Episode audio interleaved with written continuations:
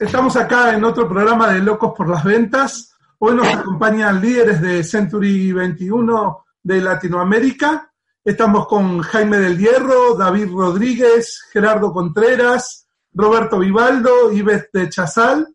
Y son líderes de una de las principales empresas del mundo, una empresa que todos conocemos y que nos permite a muchos tener la posibilidad, inclusive a mí, de este, vivir en este lugar.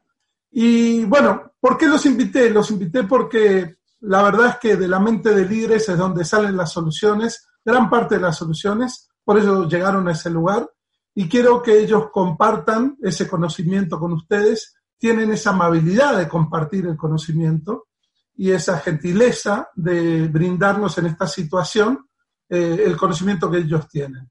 ¿Y por qué es esto? Porque en realidad en estos momentos sensibles es cuando uno se da cuenta que tiene que dar, que tiene que aportar y por eso gente tan importante está aportando. También está acá, lo ven en pantalla, Oscar Márquez. Oscar Márquez es nuestro líder en Rockstars eh, Speakers y además un amigo personal con el que hemos compartido escenario, que entró acá para saludar y para anunciar también eh, que va a haber un, curso, un, webinar. Entonces, Oscar, primero te doy la palabra a ti. Muchísimas gracias, estimado amigo. ¿Qué tal? Muy buenas noches. Les doy la bienvenida a un programa más de Loco por las Ventas con el magnífico, increíble y el mejor vendedor que existe, Facundo de Salterael. Y saben que si están viendo esta transmisión, compártanla, porque alguien que se dedica a las ventas se los va a agradecer. Y hablando de agradecer, quiero agradecerles a ustedes, los líderes de las de las franquicias inmobiliarias de Centro y 21 en Sudamérica y les voy a decir por qué les estoy muy agradecido. Yo llevo mucho tiempo dedicándome a la capacitación en ventas, pero también sé que algo de lo que es un líder que debe de hacer es tratar de mantener a su gente junta y no únicamente estar ofreciendo franquicias, que es lo que piensan las personas. Y en esta época de pandemia nos hemos, nos hemos dado cuenta de que ustedes no han dejado hundir al barco, han seguido remando, han seguido haciendo todo lo necesario y la verdad me quito el sombrero delante de ustedes. Los felicito de todo corazón por seguir adelante con todo y, pues lo que sirve y lo que funciona es de que no olvidemos que este negocio es un negocio de personas y eso lo aprendí de ti, estimado amigo Gerardo de que este negocio puede ser de madera, de, ladrillos y todo eso, pero al final de cuentas sigue siendo un negocio de gente, de personas. Y ya nada más para, para despedirme, quiero invitarlos a las personas que nos están viendo que si desean, y están en bienes raíces, sí, vamos a tener un curso que se llama Cómo ganar dinero en cuarentena. Es un curso que te vamos a enseñar a trabajar bienes raíces desde adentro de tu casa. Empezamos el 27 de abril y son cuatro sesiones. Y con esto, amigos, muchas gracias por permitirme la oportunidad de entrar. Facundo, Gerardo, Roberto, todos, por favor, eh, les, les doy las gracias y por favor, sigan echándole todos los kilos porque nos hace falta gente como ustedes. Bueno, seguimos. Muchas gracias, Oscar. Como siempre, esa energía que le pones parece que vas a una velocidad de 120 kilómetros por hora cuando hablas.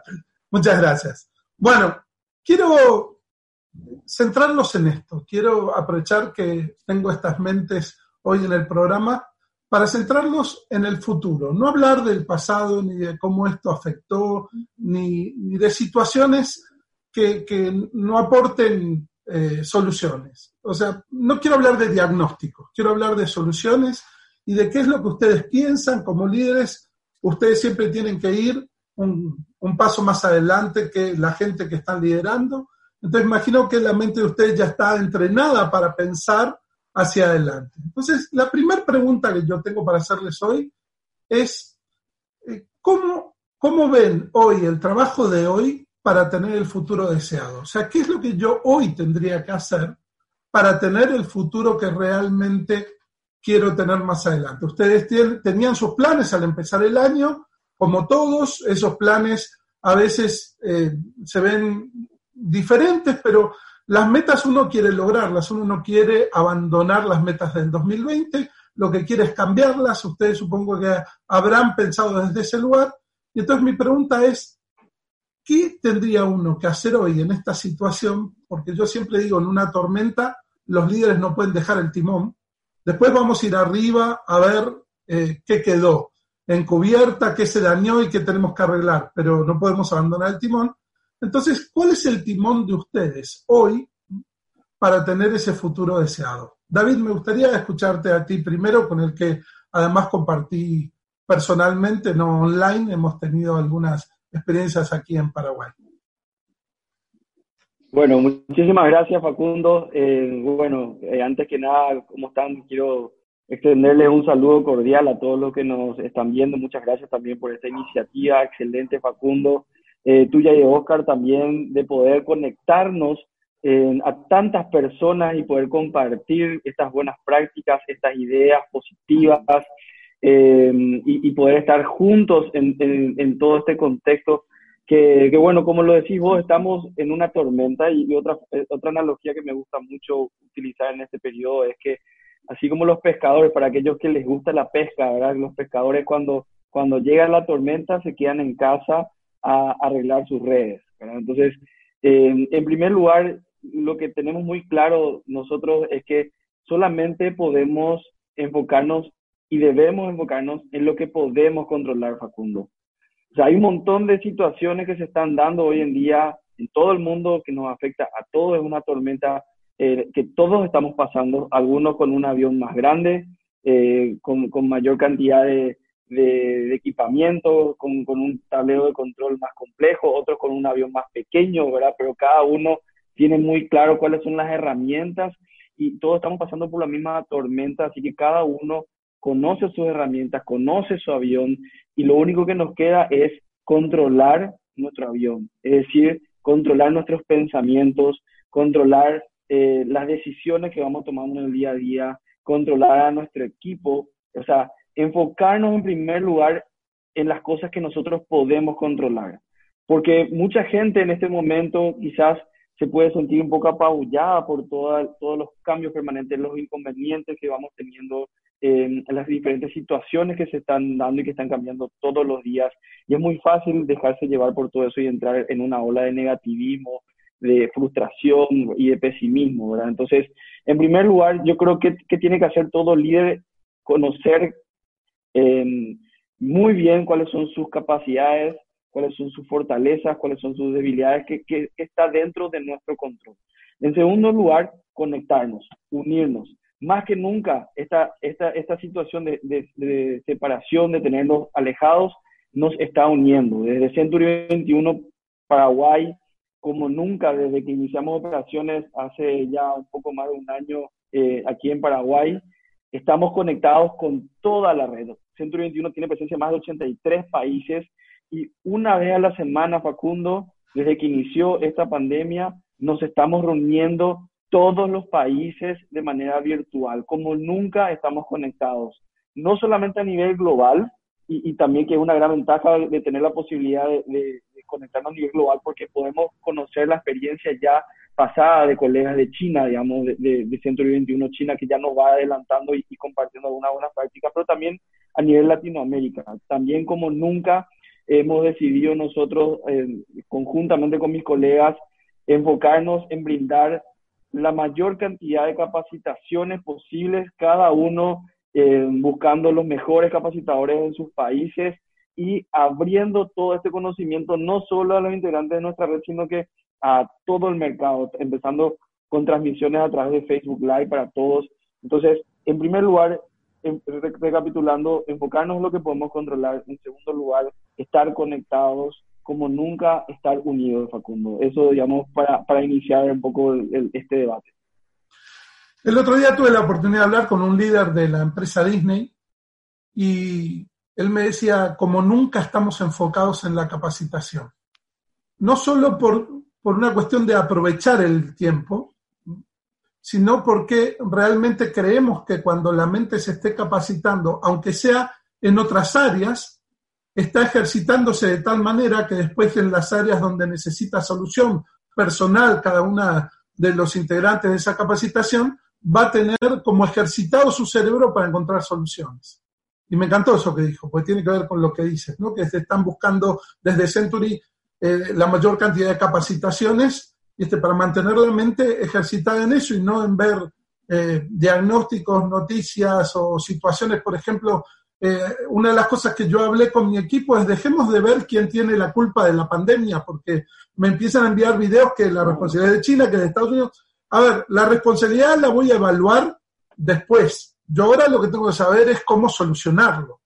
Después voy a buscar, o sea, mientras el puente se está cayendo, yo tengo que buscar la manera de apuntalarlo. Después voy a ver quién puso la bomba al puente. Este, pero ahora te voy a apuntalar porque si me, me, preocupo por ver los que corren del puente, que son los responsables, el puente se me cae. Entonces, definitivamente quién generó la tormenta no es importante. Lo importante es, como dices, manejar el avión para llevarlo adelante. ¿Y tú qué piensas, Roberto, de esto? Bueno, eh, gracias primero por la invitación. Eh, un placer estar acá eh, generando un espacio de, diálogo, de conversación que nos permita un poco recorrer todo este camino con mucha más claridad. Como decía David, nosotros estamos haciendo constantemente, por suerte, si hay una consecuencia positiva de todo esto, fue que, estamos más conectados que nunca. Creo que aprendiendo que las herramientas tecnológicas vinieron para quedarse, pero también para, facilitarnos eh, el camino y, creo que toda la, la gente lo está Así que como decía en la charla hoy, me parece que lo que está ocurriendo es que eh, las, el, público en general se está dando cuenta del valor que tiene la tecnología en su vida cotidiana y todo lo que nos puede allanar el camino para estar eh, más conectados y ser más proactivos. Pero bueno, un poco atento a la, a la pregunta, sí. No, qué importante lo que dijiste porque justamente es una de las cosas que hablé una persona, me decía, ¿Te imaginas cómo pudo haber sido la cuarentena en la pandemia de 1918? La gente totalmente encerrada y sin poder comunicarse con sus seres queridos, sin, sin poder tener conexión para saber qué está pasando en otro lado y que cualquier cosa que contara el vecino era este, una noticia que podía ser totalmente real, mientras que ahora podemos tener hasta información oficial de, de la Organización Mundial de la Salud, datos de otros países. O sea, qué, importante es la tecnología, tanto para confundir como para este, abrir, pero si la sabemos utilizar realmente eh, nos da esta oportunidad que tenemos ahora, ¿no? Sí, sí. En principio nos pone en, una situación en donde nosotros somos actores o, somos o somos protagonistas o, recibimos, digamos, ya la, miramos la obra como espectadores, ¿no? Entonces yo creo que ahí hay una primer, un primer consejo a tomar el primero que hay que hacer ante una situación adversa es, asumir el rol de protagonista. Eh, cuando uno se pregunta por qué a mí, eh, debe encontrar respuesta, porque yo creo por qué no, y ahí empieza toda la, respuesta personal que uno tiene que encontrar, y a partir de ahí empieza el camino de construcción, ¿no? En lo personal y en lo, lo laboral. Pero puntualmente me, gustaría dejar eh, como respuesta a esta pregunta una palabra que Phil Yeager, uno de los fundadores a quien nosotros le reportamos, es el chairman de, de, Sudamérica y de México, eh, es nuestro líder con más de 90 años de edad, ya recientemente cumplidos, pero con muchísimos años en el mercado inmobiliario. Eh, Phil habla de una, una palabra que a mí me quedó grabada y que la estudié mucho para poder llegar a esta reflexión, que es la persistencia, ¿no? Y así como se lo he comunicado a mis brokers en la última convención que hicimos, eh, me parece que los, los coaches hablan de la persistencia como la manera de ir a pesar de, ¿no? A pesar de la adversidad, yo voy, voy, voy, voy. Pero una, una acepción que es la que creo válida para este momento es la persistencia que se llama eh, planificada, ¿no? Eh, porque también ir, ir por, porque sí, porque hay que ir y no saber a dónde ir es lo que llama la persistencia ciega y, es un poco la analogía de querer abrir una caja fuerte utilizando siempre el mismo número, ¿no? Eh, voy porque sí, porque hay que ir. Pero si utilizo siempre la misma combinación, ¿no? Tratando de, que esa combinación algún día me cambie la suerte y algo mágico haga, que esa caja fuerte se abra, eh, se, convierte, digamos, en una lucha por sí misma, sin un sentido. Y es un poco lo que nos pasa a veces, caer en la trampa de ir porque sí, porque tenemos un mandato que nos dice de pasar por encima de las adversidades, pero no, no planificamos. Y para ser eh, breve, existe una persistencia aleatoria, que sería ir alternando ¿no? números, números eh, posibles de esa, de esa combinación que abra la caja fuerte hasta que algún, en algún momento se dé el número y yo la pueda abrir. Pero la otra, que que es la planificada y con la que me quedo como consejo, es utilizar la, la, la, experiencia y utilizar la inteligencia para desarrollar algoritmos ¿no? o, estrategias para llegar rápidamente a esa combinación que nos haga abrir esa caja fuerte. Es un poco lo que me parece como analogía para este futuro. Utilizar una persistencia, ir a pesar de, pero con una programación, ¿no? con un porqué, que es lo que nos pasa a nosotros, o sea, por qué hacemos lo que estamos haciendo. Importantísimo, Roberto. Yo eh, muchas veces en mis conferencias digo que la actitud es importante, pero un burro con actitud es un peligro. Eh, y la verdad es que eh, alguien con actitud y sin plan es un inconsciente. O sea, definitivamente está bueno esto de decir todo va a salir bien, pero la verdad es que tengo que buscar la manera, como decís, algoritmos y formas para encontrar que vaya bien. No se trata de esperar, ¿no? Los esperadores nunca logran las cosas. De fin de año, esos que levantan la copa y dicen, por el año que viene, que va a ser mejor, yo siempre les digo, bueno, ¿y qué vas a hacer para que así sea? Y me miran con cara de qué pesado, no empieces con tus cursos a fin de año. Pero la verdad es que si no tienen un plan, están esperando a que las cosas sucedan. Y mucha gente en esta situación de crisis adopta eso. Por eso me gustó que, que nombraran la palabra protagonista. ¿no? Eh, yo me acuerdo que, que de joven saliendo del colegio, uno de nuestros compañeros cruzó la calle sin mirar y un auto lo atropelló. Y me acuerdo que el profesor después nos reunió y nos dijo qué habíamos hecho ante esa situación de crisis cada uno. ¿no? Y uno dijo, yo salí corriendo a gritar y este que se había accidentado. Dice, ¿y a quién le contabas? Y a todos. Y pero todos iban a ayudar, ¿a quién le tenías que contar? Le tenías que contar a la persona que iba a llamar a una ambulancia. Este otro dijo, yo me puse a, mirarlo y me paralicé.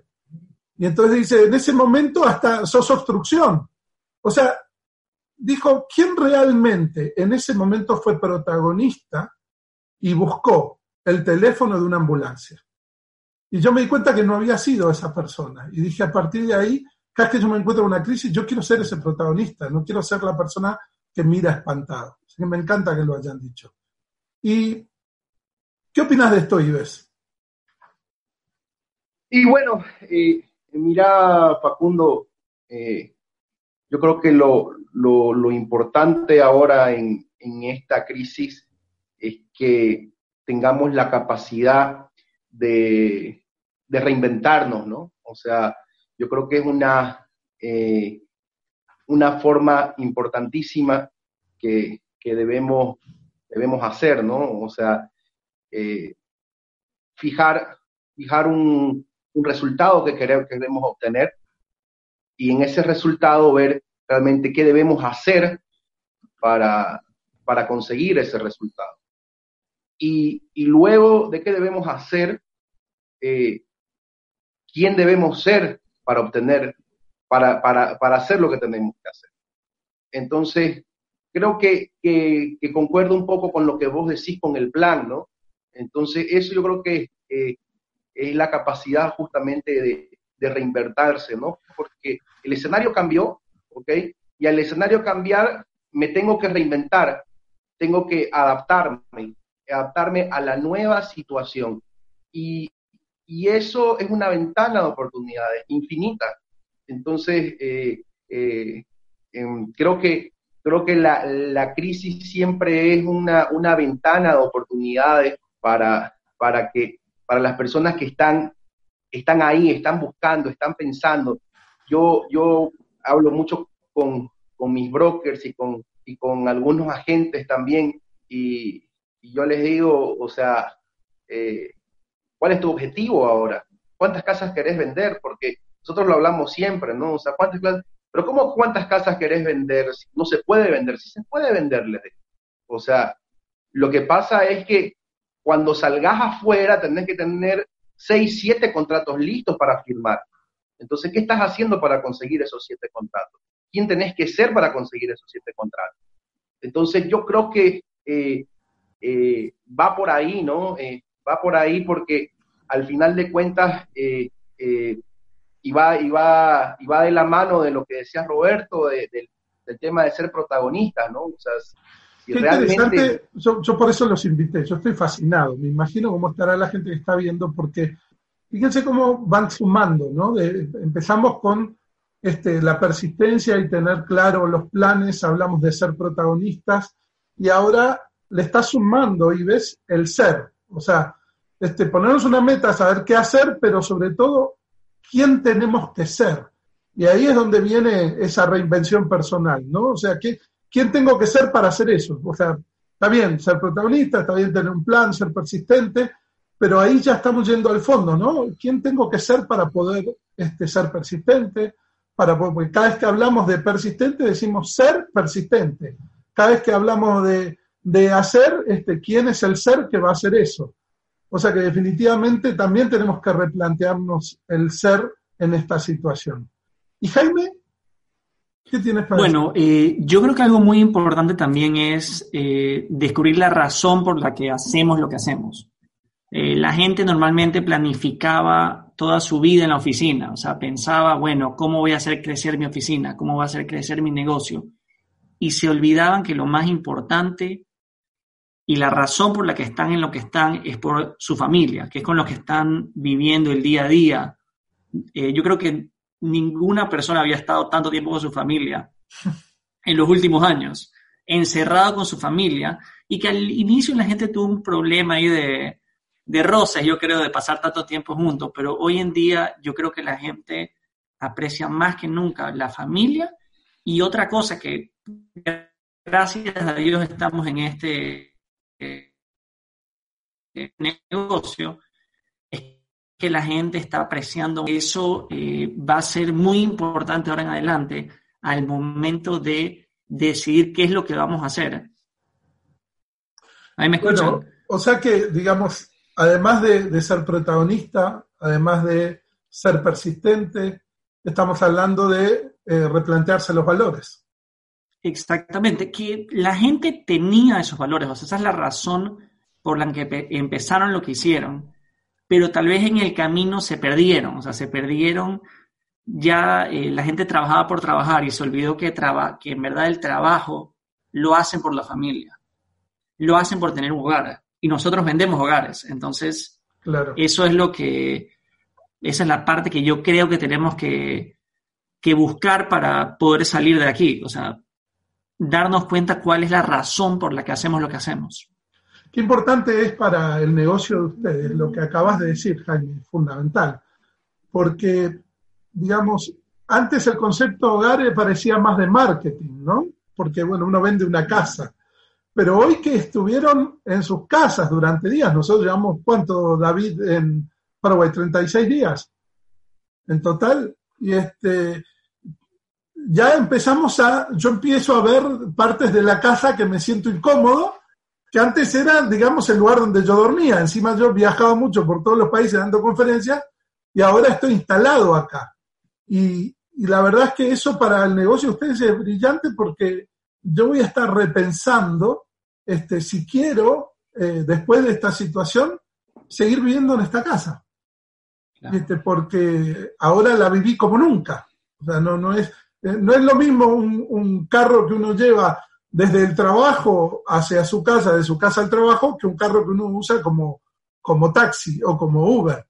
Ahí ya empieza uno a ver otras cosas que suenan más incómodas y, entonces empieza a elegir otro tipo de, de carros. O haber un cambio en la mentalidad de compra, supongo, de los clientes. Y Gerardo, ¿qué puedes decir eh, con respecto a esto? ¿no? Con respecto, ya te dejamos para el final, ya este, sobre todo porque además, te digo Gerardo, te dejé al final, pues estuve viendo algunos videos tuyos y dije, yo quiero que, le, que a la primera pregunta Gerardo le, le cierre con una frutita. Gracias. Pues eh, muy contento aquí de, de, poder compartir con, con, mis compañeros de Latinoamérica y gracias Facundo por la invitación. Eh, muy interesante cada una de la aportación que hizo eh, desde la perspectiva de cada uno, ¿no? Del ser, de, por ejemplo, el propósito de Jaime y, cada uno con su, con su parte, ¿no? Y, bueno, yo coincido completamente, todo eso es parte importante. Fíjate que yo he trabajado mucho en el tema de liderazgo desde que, desde que eh, tomé esta posición. Eh, implementé eh, todo lo que son los conocimientos de, del gurú de liderazgo que es John Maswell y lo hemos ido bajando. Y fíjate que me ha servido mucho en este momento porque me he encontrado, tenemos en México 181 oficinas, Facundo, eh, y somos más de 3.600 personas con, con más de 3.000. Habíamos roto eh, en, marzo, en febrero, marzo, habíamos roto eh, ya los récords de asesores, de oficinas. Y, bueno, tenemos una meta. Voy a hablar de la meta y, y luego me regreso. Tenemos una meta cinco años que construí con, eh, Phil, como decía ahorita este, Roberto, mi, amigo de Argentina, eh, construimos una, visión a cinco años de 300 oficinas con 6 mil asesores inmobiliarios. Eh, ¿Qué es lo que pasa ahorita que, que, te sucede en estas cosas? pues obviamente reflexionas, obviamente hay que pensar qué es lo que vamos a hacer, las estrategias, el nuevo plan, etcétera. Pues sabes qué, una de las cosas que, me ayudó muchísimo, Facundo, es no dejar de ver eh, hacia dónde voy. O sea, a lo mejor voy a, retrasar un periodo de un mes, dos meses o tres meses esa meta, o sea, ¿qué quiere decir que la, la voy a ajustar. Eh, te soy sincero, este año teníamos la meta de llegar a 200. Eh, Seguramente va a haber cambios fuertes. Yo no dejo de pensar en que, en que vamos por eso. Hay que ser realistas, va a haber, va a haber ajustes. Sin embargo, la meta de largo plazo es la que me mantiene y así, así también en la vida. Tengo cosas de 5, 10, 15 años que me van llevando como si fuera una, tratar de tener una línea y un propósito eh, en la vida. Ahora me regreso al año. ¿Qué estoy haciendo? Porque ahorita dijiste tú, bueno, pues no basta la, no basta tener la, la visión de largo plazo, ¿no? Fíjate que eh, algo que, acabo de implementar, lo lancé ayer, es un programa de cuatro semanas, porque lo que pensé es que hay que poner a la gente a quitarle el COVID-19 de la cabeza y regresarlos al enfoque. Porque lo peor que te puede pasar, Facundo, eh, es que pierdas el proceso del pipeline en las ventas. Y eso aplica a todos, ¿eh? Aplica a los doctores, aplica a los conferencistas, aplica a todos los que estemos en ventas. ¿A qué se refiere el pipeline? Mira, por ejemplo, en bienes raíces, porque obviamente una oficina de bienes raíces es el resultado de los asesores, ¿estás de acuerdo? Y una región como la que tiene Roberto, Jaime, Ives, eh, David y yo, dependemos de las oficinas. Entonces, yo pensé, ¿qué tengo que hacer para modificar el resultado de una manera proactiva? Pues me tengo que ir hasta la base donde están los asesores y cómo llego a los asesores. Bueno, a través obviamente de los afiliados, de los, nosotros llamamos afiliados, de los brokers, que son los líderes, implementamos un programa que ahorita te platico rápido para que llegue al asesor, para incentivar al asesor, para que empiece esa cadena eh, en este momento tan, tan complicado. ¿Por qué? Me encontré algunas mentes derrotadas, algunas mentes negativas. Me encontré la mente de la víctima me encontré el dame, ¿qué me vas a dar? Como, como si fuéramos el gobierno, ¿qué me vas a dar? ¿Qué me vas a quitar? ¿Qué me vas a eliminar? ¿Qué me vas a... Entonces, me encontré esa mentalidad en, algunas eh, personas. Y lo que hice es, señores, somos líderes. Los líderes abren camino. Los líderes crean el camino.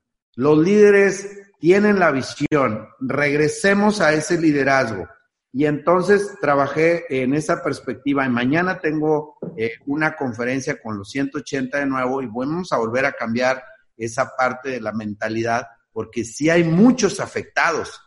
O sea, hay gente que ni siquiera está mal y empieza a actuar como que está mal, o sea, también pide, también pide, ay, es que allá le dieron y yo también me acerco, espérame tantito. O sea, si no necesitas, conviértete en un cambiador del destino o de un apoyador, no tienes por qué sumarte. Ya, ya basta de que tenemos tanta gente que está pidiendo ayuda, ¿no? Necesitamos gente que cambie esa actitud. Y entonces generamos un programa que se llama Accelerate, que son cuatro semanas básicamente, donde vamos a, vamos a, cambiar, eh, vamos a meter un hábito de generación del negocio. Entonces arrancamos ayer 13, lo vamos a implementar los tres siguientes días y el viernes vamos a medir resultados. Y así lo vamos a hacer por cuatro semanas. ¿Qué va a pasar con esto, Facundo? Pues vamos a agarrar a todos, los vamos a meter a un enfoque de producción y obviamente va a haber un momento en donde la interacción personal con otras personas no les va a ser posible, entonces se va a suspender un poquito el pipeline hasta, la, hasta el momento en donde ya necesiten hacer cosas personales. Pero ¿qué pasa? Van a poder trabajar con su base de datos, van a poder hacer contactos, van a poder hacer citas con conferencias como estamos haciendo ahorita, van a poder hacer acuerdos, negociaciones, mostrar propiedades, todo hasta un momento en donde van a estar casi listos para cerrar la operación. Entonces van a tener su, su proceso casi lleno.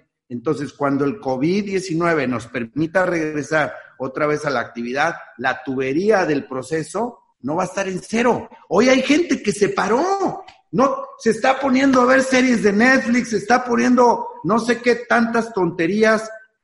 Y entonces, cuando reactive la, la, la, la economía, va a haber mucha gente que no va a tener nada en el proceso. Entonces, activamos, activamos un sistema sistema de cuatro semanas consecutivas, empezando ayer 13, el 20, el 27 y el 4 de mayo. Y los líderes me van siguiendo una semana eh, posterior para generar negocio constantemente. Esa es la estrategia inmediata porque eso va a hacer que la mentalidad cambie. Ese es, ese es el plan que tenemos. Hoy hablé con, con mis dos, con mis consejeros de todo México. Tengo seis zonas en México, dividido en seis zonas y están representadas por 20 personas. Entonces, hoy hablé con esas 20 personas y les dije, señores, necesitamos un cambio, pero había algunos que hoy estaban en una posición eh, no apta para ser líderes.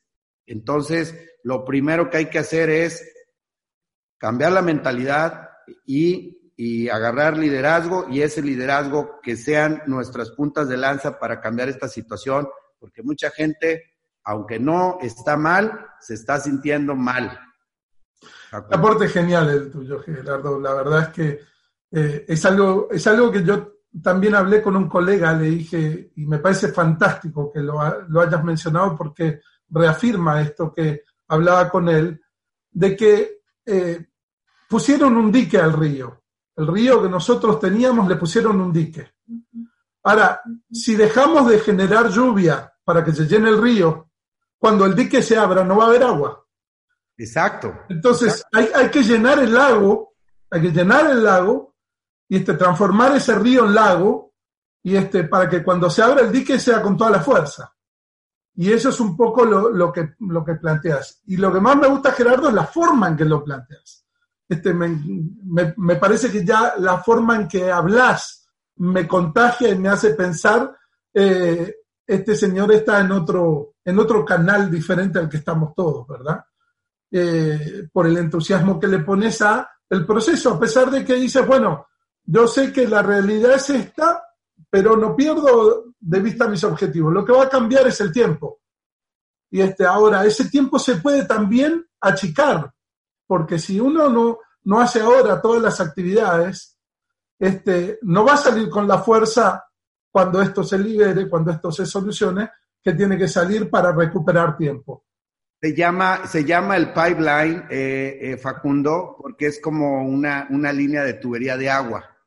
Entonces, tú tienes que empezarle a meter agua a la tubería y ese es el proceso. La base de datos, los contactos, las llamadas, mostrar propiedades, eh, todo el proceso el para que salga el producto. Si vaciamos la tubería ahorita, si no la estamos llenando, vamos a tener los tres meses más otros tres de volver a llenar la tubería y entonces vamos a tener una situación de seis meses, más la baja del mercado que seguramente va a haber. Entonces está tremendo. Mire, Facundo, te quiero decir que tengo dos ventas de franquicias el jueves y el viernes. Y vamos a hacer, ya los abogados mandaron los contratos, ya se firmó y se mandó por paquetería y todo. Así como llega Amazon, así llegó a DHL y firmaron los contratos y los mandaron. Y vamos a hacer el proceso, lo vamos a hacer por, por vía de, así, por conferencia, y vamos a celebrar, y vamos, mañana jueves tenemos, el, perdón, el jueves tenemos una y el viernes tenemos otra. O sea, tenemos dos ventas virtuales, obviamente ya firmadas legalmente. La vida sigue, Facundo, sigue habiendo gente, sigue habiendo gente. Cosas que me gustó también que nombraste, Gerardo, eh, es esto de que te encontraste con diferentes eh, actitudes ante el mismo problema, ¿verdad? Así es, así es. que, que Kobe decía, ¿no? Los tres niveles de Kobe de, su fantástico libro Los siete hábitos de la gente altamente efectiva, él hablaba de los dependientes, son esas personas que están esperando que les llegue la solución de otro, que el gobierno me solucione, que el, jefe me solucione. Después están los independientes que hacen la suya, pero este, no importa nada el resto, y este, logran la independencia, pero no logran el tercer nivel, que es la interdependencia. Y lo que ustedes están haciendo ahora es ser interdependientes. O sea, ustedes están ayudando a los demás, esto que estás aportando, Gerardo, eh, le sirve inclusive a, nosotros que estamos acá, me imagino a todos los que están viendo. Entonces, eso se llama interdependencia, eh, realmente lograr hacer crecer a los demás en, en esta situación. Otra cosa que me gustaría preguntarles, aprovechando que tengo estas mentes líderes, es Vieron que esta pandemia habrá recibido un montón de información sobre cómo está mejorando el mundo a nivel ecológico. Este, vemos este, videos de, Venecia con el agua eh, cristalina, eh, vemos animales conquistando terrenos que, les habían quitado, etcétera, etcétera, etcétera. O sea que siempre en estas situaciones hay algo favorable. yo les pregunto, en el negocio de ustedes, el negocio de Century.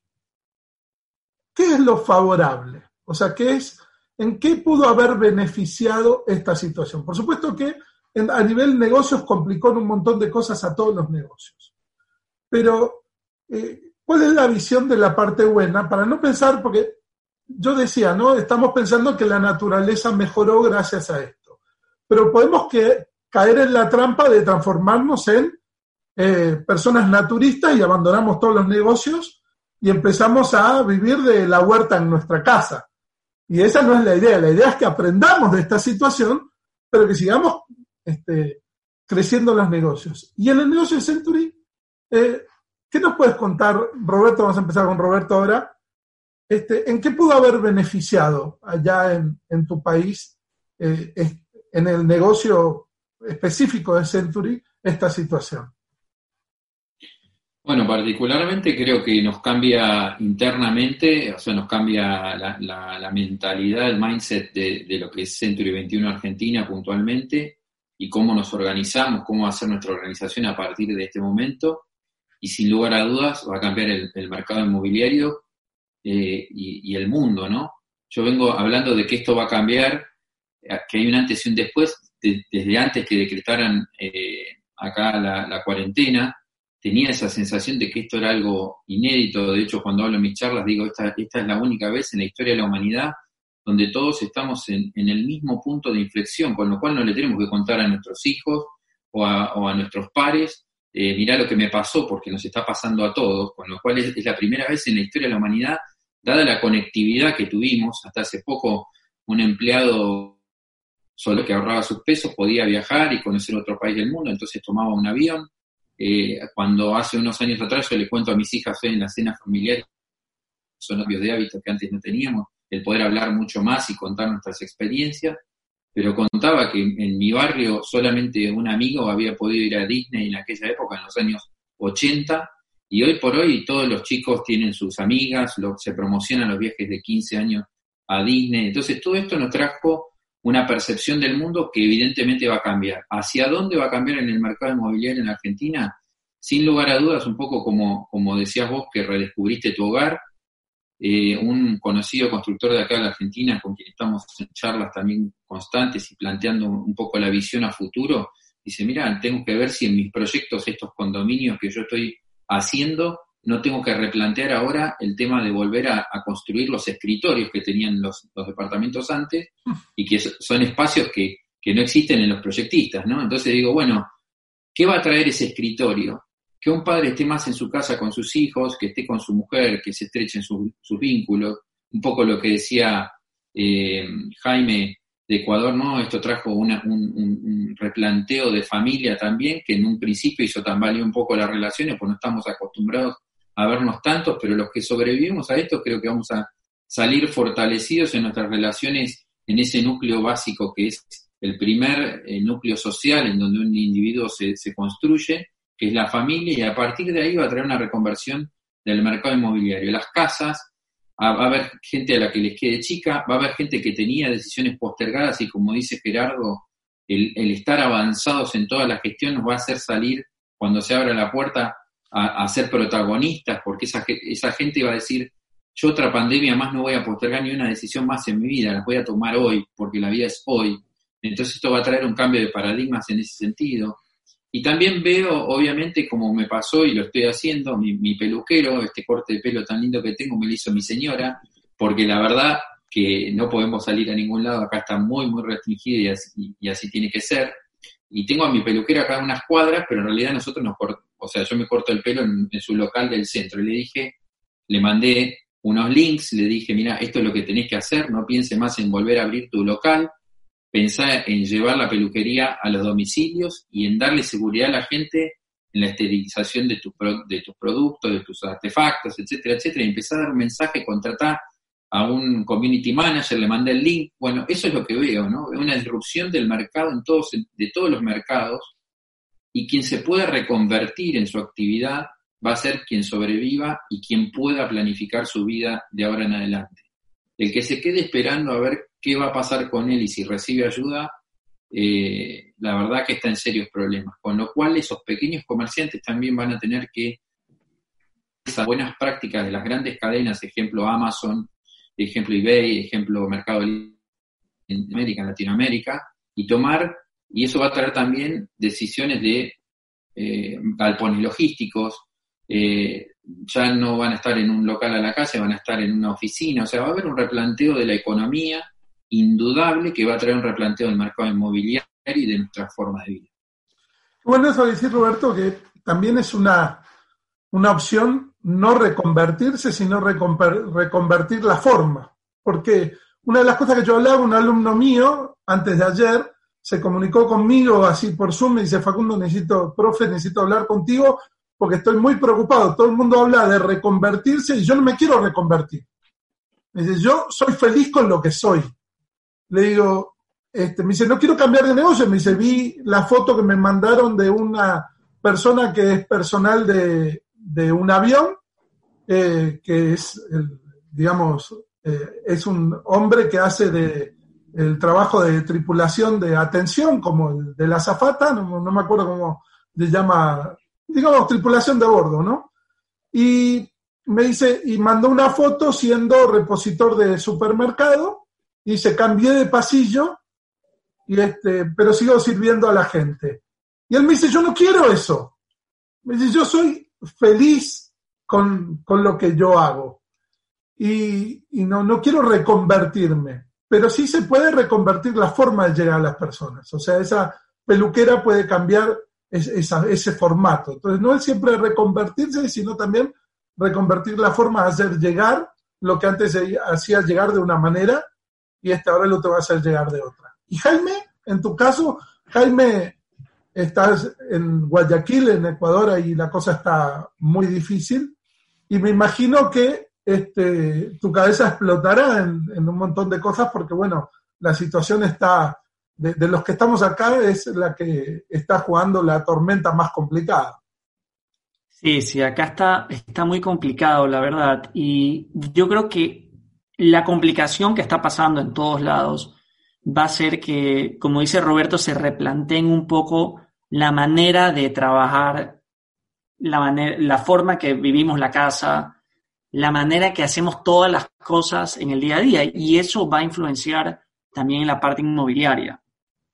Eh, probablemente la gente va a tener que trabajar más desde la casa, hacer un mix entre casa y oficina. Eh, probablemente los grandes espacios comerciales ya van a tener que bajar su precio y van a tal vez dejar de existir para transformarse a otro tipo de espacios. Entonces, va a ser muy interesante ver a qué vamos a llegar. O sea, esto cuando salgamos, eh, hay que ver cómo evoluciona la gente, bueno, en verdad todos los negocios, porque esto no es, no es solamente del mercado inmobiliario, es de todo el mundo. Entonces, eh, yo, creo que, yo creo que no ha pasado algo así antes, o sea, algo donde, francamente, donde todo el mundo, todos los mercados, todas las personas están en el mismo barco y va a ser un cambio desde, muchos lados. Entonces, sí va a haber, eh, va a haber un cambio eh, y vamos a tener que adaptarnos a él. Y yo sí creo que, yo creo que de, esto salimos bien, vamos a salir bien parados. Eh, gracias a Dios, una de las cosas que tenemos que agradecer de, nuestro, de nuestra franquicia, de nuestro, nuestra profesión, es que en cierto sentido nuestros corredores ya trabajan un poco a la distancia. O sea, ellos, nuestros corredores ya han tenido que acostumbrarse a capacitarse a veces en línea, a tener reuniones, a moverse, o sea, ellos no están estáticos. Entonces, eh, yo creo que el corredor, el asesor inmobiliario va a, triunfar en estos próximos años. Por eso, porque no, no es un puesto de oficina, es un puesto de calle, es un puesto eh, que lo puedes hacer desde la casa, desde una oficina, desde un café. Entonces, eh, yo creo que la, adaptación hacia nosotros va a ser mucho más fácil. Yo creo que el ser humano siempre encuentra, y me encantó eso que dijiste, Jaime, de que eh, vos ves positivo el futuro. Yo también lo veo muy positivo porque sé que el ser humano siempre encuentra la manera de resolverlo. Y, las cuestiones básicas nunca han cambiado. Yo estuve estudiando mucho, porque bueno, yo como profesor, para encontrar respuestas, dije lo mismo que dijiste, Jaime. Eh, esto no pasó. Pero después me enteré que en el 18, 1918, hubo una pandemia donde murieron millones, 200 millones de, personas. Entonces, eh, y que fue mucho más grave que esta y más complicada. Y hay muy pocas lecturas sobre eso, pero encontré, encontré lecturas en alemán, eh, y yo no sé alemán, pero eh, poniéndolo en el traductor, este, más o menos me armé alguna, pero es muy difícil, además no es tan fácil como poner el traductor del inglés, pero encontré algunas informaciones y muchas cosas y videos y estuve investigando bastante y en el, en el 1918 no había esta tecnología. Y las personas desde las casas se subían a los techos y desde los techos gritaban para comunicarse con las otras personas del barrio. O sea que el ser humano no va a dejar de comunicarse. Va a buscar la manera o el canal de. No va a dejar de reunirse. Esto dicen, no, eh, las reuniones multitudinarias no van a existir más. Mentira. Vamos a encontrar la manera de desinfectarnos para poder volver a abrazarnos. Y algo muy importante de, que, de lo que pasó en 1918 es que eh, el reto que, que, significó eso y las guerras que siguieron dieron eh, lugar a, a, lo que se conoce como la más grande generación. O sea, todas las personas que nacieron y vivieron eso se transformaron en lo que son nuestros abuelos, que son consideradas la mejor generación que jamás ha existido. Entonces, eh, de estos retos algo bueno va a salir. Totalmente. Y Gerardo, ¿qué, opinas sobre lo que estamos hablando? Eh, yo pienso que esto eh, está sacando cosas muy buenas, como el tema de la familia, la convivencia, estamos descubriendo cosas que no habíamos descubierto. Hoy pienso yo que dentro de las cosas que he reflexionado, pienso que una inmobiliaria va a cambiar. Pienso que una inmobiliaria va a ser eh, no tan grande la oficina. eh, pienso que va a ser ahora como una boutique, eh, que va a ser una, eh, hoy escuchaba, ahorita escuchaba a Roberto de lo de la estética, ¿no? bueno, pues la inmobiliaria ofrece seguridad, sin embargo, antes construíamos oficinas a veces más de eh, para gente, ¿no? Para tener gente, mucha gente. El tener mucha gente significaba éxito. Eh, yo mismo llegué a tener una oficina de bienes raíces de 550 metros que me costaba eh, 400 mil pesos mensuales.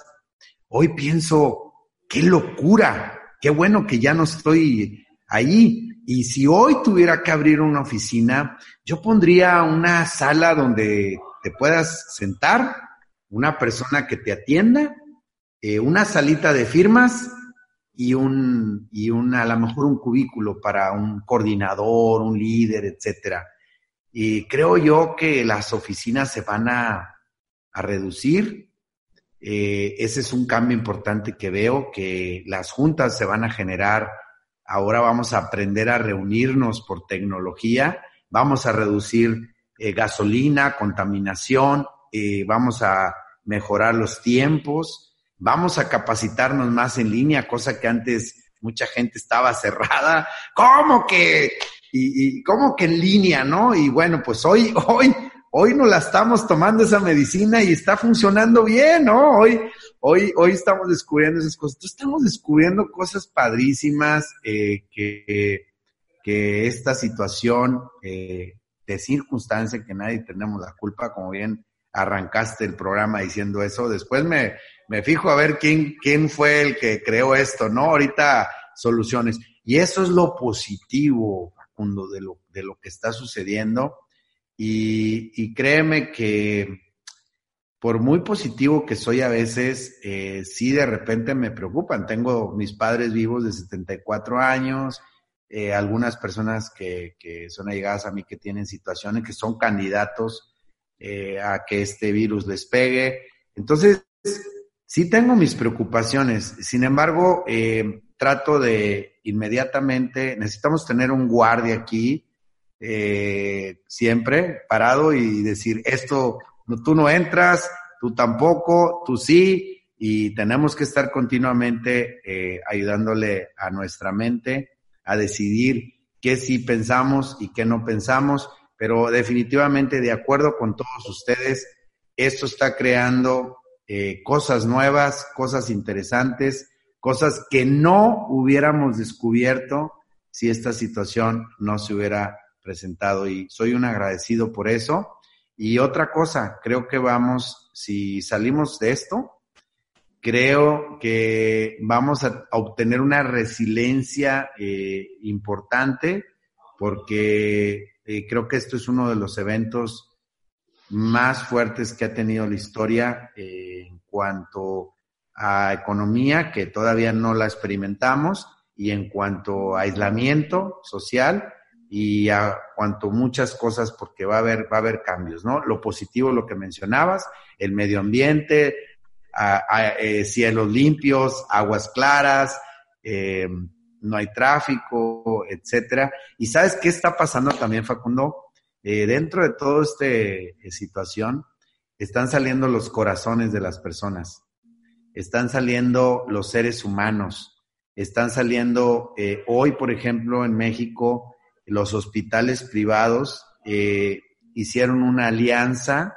de donar al país el 50% de sus espacios, de sus hospitales, a la seguridad social. O sea, no importa si tienes o no tienes seguro. Eso aumentó eh, significativamente el número de camas, de respiradores, de etcétera, porque eh, la iniciativa privada se unió a, la seguridad social. Y esa y muchos ejemplos de lo que está pasando, eh, que están regalando eh, cursos gratuitos, estamos viendo gente que está participando en donaciones, etcétera. Entonces están, están saliendo cosas magníficas, magníficas. Hoy en la mañana estuve en panel con Rimax y Colwell Banker. Este, jamás había estado con, con, eh, eh, con ellos en un panel Y, quiero que sepas que con, con, con, buena solidaridad, con ganas de compartir y con ganas de, hicimos un compromiso de trabajar en equipo por en pro de la industria más adelante. Entonces, la verdad que bienvenido todo eso, eh, que hay que encontrar lo bueno de lo malo, ¿no? La verdad, la verdad es que me, me gusta mucho esto que, que observás, ¿no? Eh, esto de que hoy estamos trabajando para, hay muchísima gente trabajando en su casa para la empresa y la empresa está obteniendo resultados. Me, me pasó con uno de los líderes, clientes míos con los que hablé, que me dice, nosotros eh, nos reuníamos una vez por semana todas las sucursales, eran 12 sucursales, el gerente y su mano derecha, los 24, nos reuníamos todas las semanas. Y eh, significaba, nos sentamos a comer, más estacionamientos, más viajes, más tiempo, más perder todo el día. Y ahora estamos acá y siento que hasta es, es mucho más efectiva la reunión, porque no estamos pensando, bueno, en qué vamos a pedir de comer, este, qué es lo que quiere el otro, que directamente nos reunimos, vemos el tema, y aunque está bueno esto de juntarse y lo vamos a seguir haciendo, lo voy a hacer cuando vuelva a la normalidad una vez por mes. Las otras tres veces la voy a hacer de esta manera. Claro. Entonces eso coincide con eso que decías de que nos estamos eh, dividiendo en células, ¿no? Y que esto va a pasar con, todas las empresas y va a pasar también con el, con el negocio inmobiliario. Eh, y ves, ¿qué, opinas de, esto? O sea, ¿qué es lo bueno aportando algo más si tienes para aportar este, a lo que ya dijeron, que está saliendo, les puedo asegurar que esto está saliendo fantástico, les agradezco mucho la, genialidad que estoy viendo en cada uno de ustedes. Dale, mira, eh, yo me encontré, te voy a contar un ejemplo.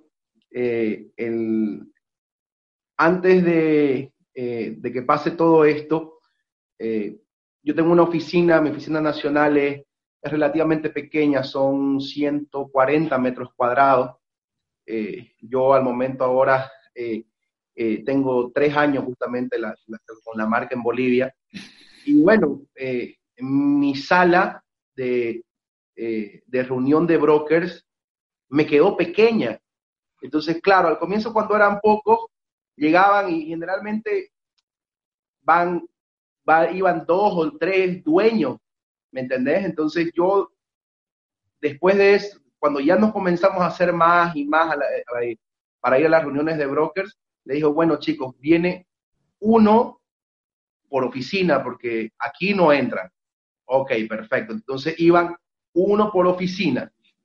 Y ahora eh, nosotros tuvimos un, eh, un problema en, en, noviembre cuando pasó todo los 21 eh, días estuvimos parados, o sea que para nosotros esto de la cuarentena no, no, no es eh, eh, nuevo, entre comillas, porque estuvimos parados.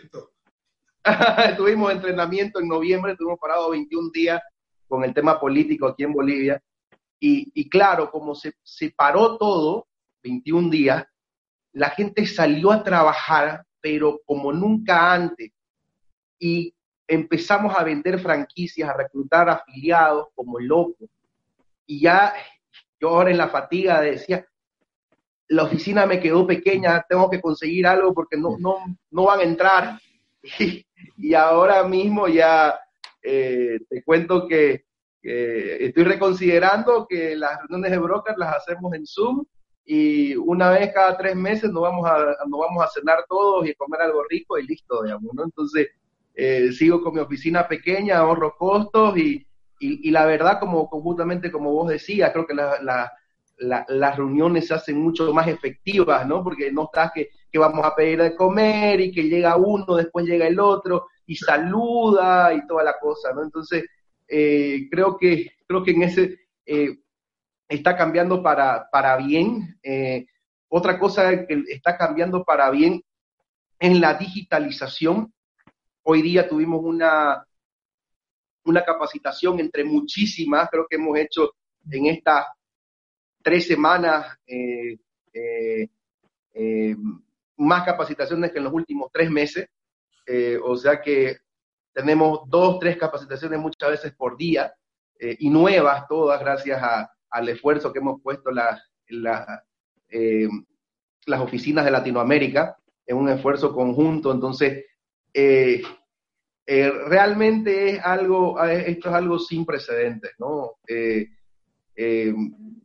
como como las personas están más unidas que nunca, los asesores están más unidos que nunca, se, siente, se siente esa energía de, nos ayudamos los unos a los otros, ese sentido de familia que muchas veces nosotros, eh, cuando hay problemas, siempre nos refugiamos en los valores, ¿no? Entonces, eh, ahora más que nunca estamos refugiados en los valores.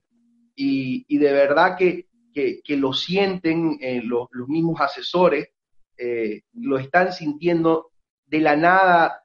me escriben asesores agradeciendo, agradeciendo por la oportunidad, porque pese, pese a todo, ellos están con súper buena onda y, y es gracias justamente a que nosotros estamos completamente pendientes, ¿no? O sea, y, algo muy importante que creo que, ninguno todavía lo ha dicho, es la unión que hemos tenido eh, como Latinoamérica. Nosotros eh, sí nos veíamos otra vez, digamos, ¿no? Como hacíamos una vez al año un máster de Latinoamérica, nos juntábamos en Miami, la pasábamos súper bien, compartíamos buenas prácticas y después en un año recién nos volvíamos a ver. Ahora nos estamos viendo los másteres de Latinoamérica prácticamente a diario, ¿no? O sea, eh, tenemos capacitaciones día por medio, estamos coordinando, eh, nos estamos conociendo, eh, estamos haciendo un, compartiendo buenas prácticas de una manera increíble, ¿no? Entonces, creo que eso es una cosa muy importante.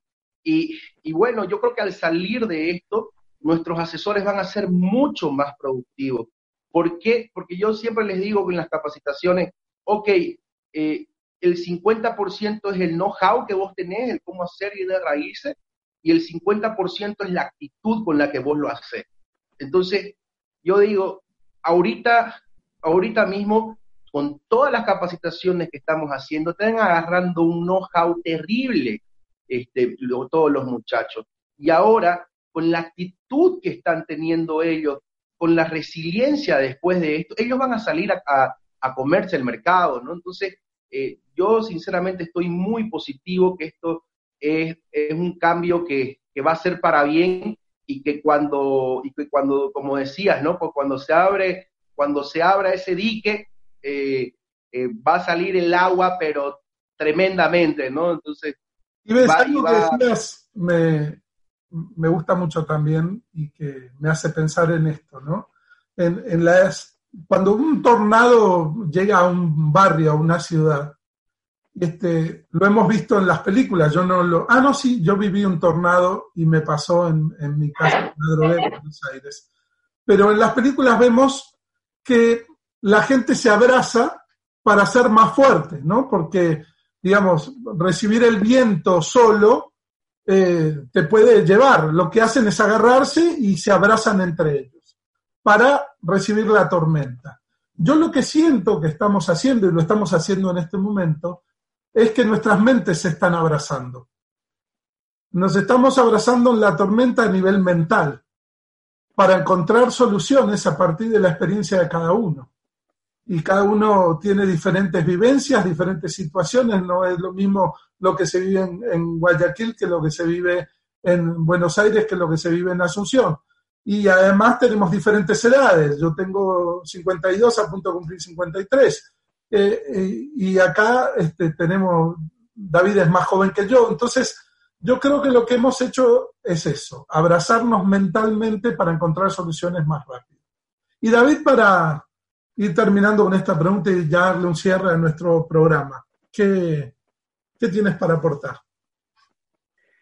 Bueno, em, a mí me gustaría compartir con ustedes también em, algo, digamos que desde mi perspectiva, por, por, una pasión que le tengo a todo el mundo digital, es un poco em, lo, lo, que ha logrado esta situación en términos de la transformación digital, ¿verdad?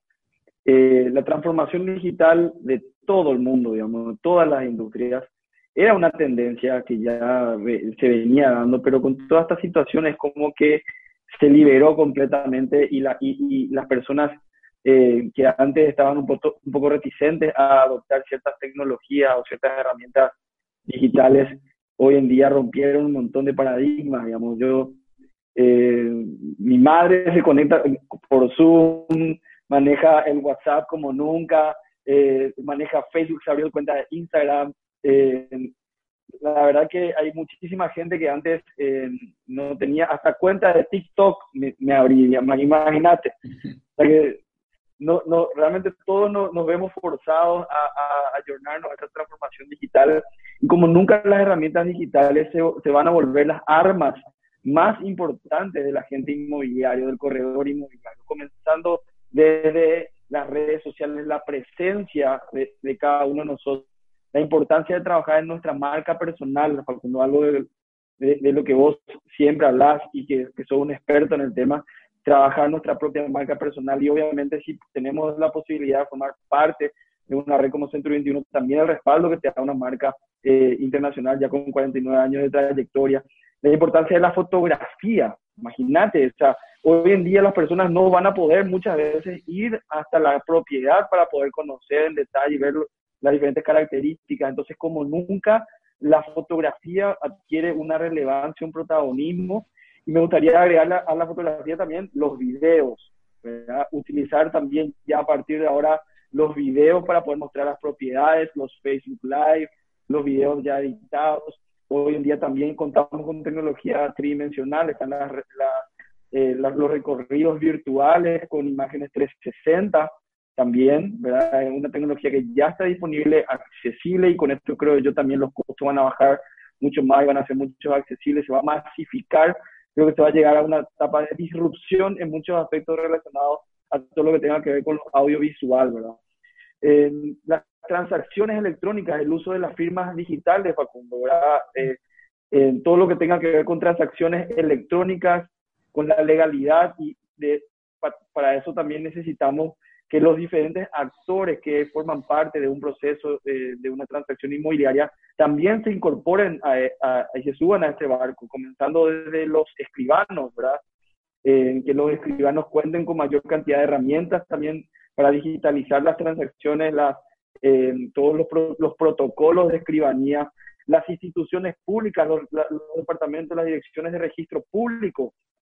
Eh, bueno, hay un montón, un montón de actores que deben empezar a subirse a este barco, pero es algo que con esta situación, digamos, una de las cosas buenas es que toda esa transformación digital se va a acelerar definitivamente. Sí, yo lo que creo que, pasó es que prácticamente, no, no sé decir cuántos años, pero en estas semanas, eh, como que cinco años hicieron así y pasaron en dos semanas.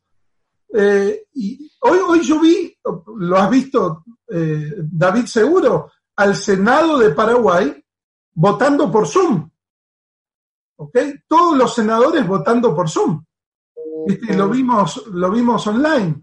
Entonces, realmente esto ayuda muchísimo en ese aspecto. Yo les cuento personalmente, yo, a mí me cuesta mucho salir de mi casa, si no es para dar conferencias o para viajar, etcétera yo les digo, a mí esta cuarentena, mis hijos me dicen, eh, no noto nada diferente con, contigo, papá, porque yo me quedo acá involucrado, escribiendo, y tengo que salir para viajar y voy a ocho ciudades en Colombia y vuelvo. Y vuelvo al mismo lugar, este que está acá, donde me pongo, o mi oficina. Y, y yo me negaba a ir a las reuniones. Con un colega tuyo acá en Paraguay, eh, me, hacía ir a la reunión para ver qué capacitación íbamos a tener. Yo llegué a cobrar las reuniones. Y, lo sabes, David, yo cobré las reuniones. Yo le puse un valor de 200 dólares a la reunión. Si me contratan, se lo descuento. Si no me contratan, cobré solo la reunión para ir a venderte. O sea, he llegado a vender la reunión para venderte. Porque no quería salir, porque quería, decía, si existe el Skype, existe el Zoom, nos comunicamos por acá. Y me costaba que la gente hiciera eso, entonces me tenía que subir a un carro, ir hacia allá. Pero para mí era horario valioso porque yo soy un, enfermo de leer, de estudiar, de, aprender. Y, quitarme una hora de viaje para mí era terrible. Tengo audiolibros y busco la manera, pero... Y ahora yo veo que esto me... Mi, esposa me dice, esto fue hecho para vos, me dice, fue hecho para ti. Bueno, yo quiero terminar esto con, eh, quiero que den un mensaje. Eh, primero les quiero agradecer muchísimo, ya les agradecí que hayan aceptado, pero no pensé que iba a ser tan genial. Eh, cada uno, o sea, en un momento que yo que iba la pregunta desarrollándose y que habló Jaime y que habló Roberto y que habló Ibe, yo dije, ay Dios mío, el último que va a decir, porque ya dijeron todo, y siempre tenían algo para aportar. La verdad es que han aportado muchísima información muy válida y se los agradezco de corazón, este, porque sé lo valioso que es el tiempo de ustedes. Y quiero terminar con un mensaje de cada uno, si pueden, por favor, este, decir algo para darle un cierre a este excelente programa. Eh, excelente por la participación de ustedes, ¿no? Porque yo lo único que hice fue escucharlos y, aplaudirlos. Eh, así que, Ives, me gustaría que dieras un mensaje y vamos a ir así por turno hasta darle un cierre. Dale, no, el, mensaje simplemente es eh, tengamos, tengamos menos miedo, tengamos menos miedo y tengamos más fe, porque al final de cuentas eh, de esta salimos todos juntos, salimos fortalecidos y, salimos a, comernos el mundo. Jaime. Bueno, eh, mi mensaje sería de que hay que eh, entender de que estas cosas pasan, han pasado toda la vida y que siempre la generación que le toca sale más fuerte.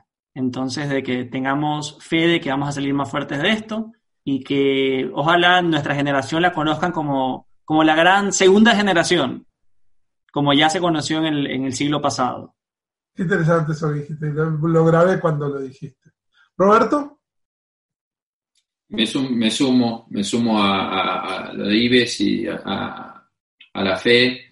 Eh, me quedo ahí con, con un libro Partilazada de Jorge Valdano, que para mí tiene un liderazgo tremendo, aparte de haber sido un gran jugador de fútbol, y habla eh, entre los poderes que tiene que tener un líder, habla del poder de la esperanza y, me parece que los líderes tenemos ese rol. Eh, el rol a veces de, como dice James Garner también en, un libro de Victoria Siles, lo cita Warren Benny, que fue en su momento en los 90 el padre del liderazgo y siempre lo nombro, que decía como que, los líderes nos corresponde un rol trascendental en la, en la sociedad, somos los encargados de, de digamos, del, de, mantener en alto el factor moral de una sociedad. Cuando hablamos de líderes, ¿no? de los que estamos en la parte privada, en la política, los líderes en todo sentido. Y en una parte dice que, que, somos quienes sacamos a la gente de sus mezquinas preocupaciones, los encargados de sacar a la gente de sus mezquinas preocupaciones. Eh, yo diría las mezquinas preocupaciones serían, bueno, ¿qué me das? ¿Qué me das? ¿Qué me das? ¿Cuándo va a ser mejor? ¿Cuándo va a pasar esto? Y, en donde los ponemos en un rol en donde ellos, eh, en donde somos dignos de sus mejores esfuerzos, ¿no? Donde esas personas nos van a entregar a nosotros sus mejores esfuerzos. Así que para eso cada uno tiene que descubrir a qué líderes sigue, qué mensaje sigue y a partir de ahí va, a construir un futuro sin duda, también como dice Jaime, que va a ser una generación mucho más fuerte. Así que nada, eh, eso. David y, estar en, una posición de agradecimiento también, que eso también me gustaría dejar, ¿no? Yo vivo en una posición de eterno agradecimiento como te pasó a vos. Quizás en una charla varias veces me paro sobre, esa, sobre ese lugar que hiciste vos varias veces hoy, que es agradecimiento, ¿no? A quien está del otro lado, a quien te brindó su tiempo.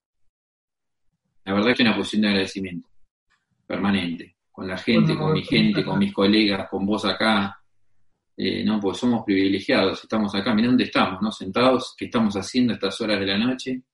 ¿Qué debates estamos entablando y, el privilegio que tenemos, ¿no? Wow. David. Bueno, eh, mi mensaje que quiero compartir con todos es no te quedes quieto. Movete, movete. Este es el momento para moverse, no es el momento para quedarse quieto. Movete, activate, proba cosas diferentes, romper esquemas, eh, vencer miedos, eh, fortalecer eh, habilidades que, las tenías dormidas, aprender algo nuevo. yo estoy tomando clases de canto, por ejemplo, ahora, probar cosas que antes te daban miedo, empezar a, utilizar más las herramientas digitales. si te vas a equivocar, no importa, si tienes miedo a, que, a que salga mal, no importa, este es el momento de hacer, no es el momento de quedarse quieto porque todo esto va a pasar, todo esto va a terminar. Y la pregunta que tenés que hacerte es, cuando todo esto termine, ¿quién querés ser? Buenísimo. ¿Y Gerardo?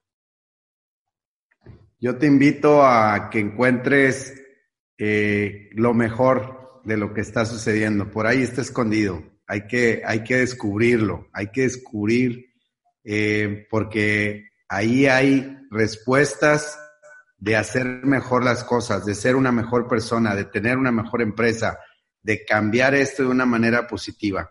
Y a todos los líderes, yo manejo una filosofía eh, muy, muy personal, seamos cargadores, no baterías. Muchas gracias.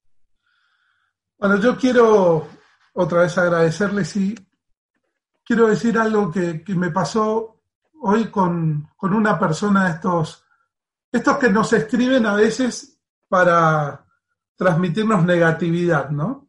Y bueno, yo armé una página acá en el Paraguay que se llama Venceremos. Y es una página que solo publica cosas positivas, solo cosas positivas. Entonces, por ejemplo, si al final del día se da el informe del Ministerio de Salud, donde el ministro Mazzoleni habla de la cantidad de muertos, la cantidad de contagiados y los recuperados, en mi página solo se pone la cantidad de recuperados. Y, así todo, todo lo que yo veo positivo, como esta charla que está acá, todo va a esa página. Y esta persona me escribe y me dice, Facundo, vos no ves la realidad. No ves que esto es gravísimo. Hay muchísima gente muriendo. Y estás hablando de todas las cosas lindas y, e ignorás lo que pasa. No, lo que pasa es que ese es nuestro lugar, el lugar de los líderes, es entender la realidad este, pero mostrar la luz. Y este, para que todos vayan hacia la luz y no hacia la oscuridad. Esto es como eh, cuando una vez vino un amigo mío y me dice, lo que tenemos un, amigo en común que es eh, padre de iglesia, ¿no? Que es eh, un, cura católico, apostólico romano.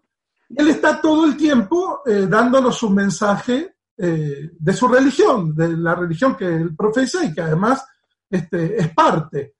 Y otro amigo mío me dice, todo el tiempo con Dios. le digo, pero él tiene que estar todo el tiempo con Dios, porque ese es su lugar. Y vos sos el ateo. Y me encanta, me encanta que hables de cosas que no tengan nada que ver con Dios. Es el lugar tuyo. El día que no seas ateo, me voy a preocupar. Y el día que él no hable de Dios, me voy a preocupar.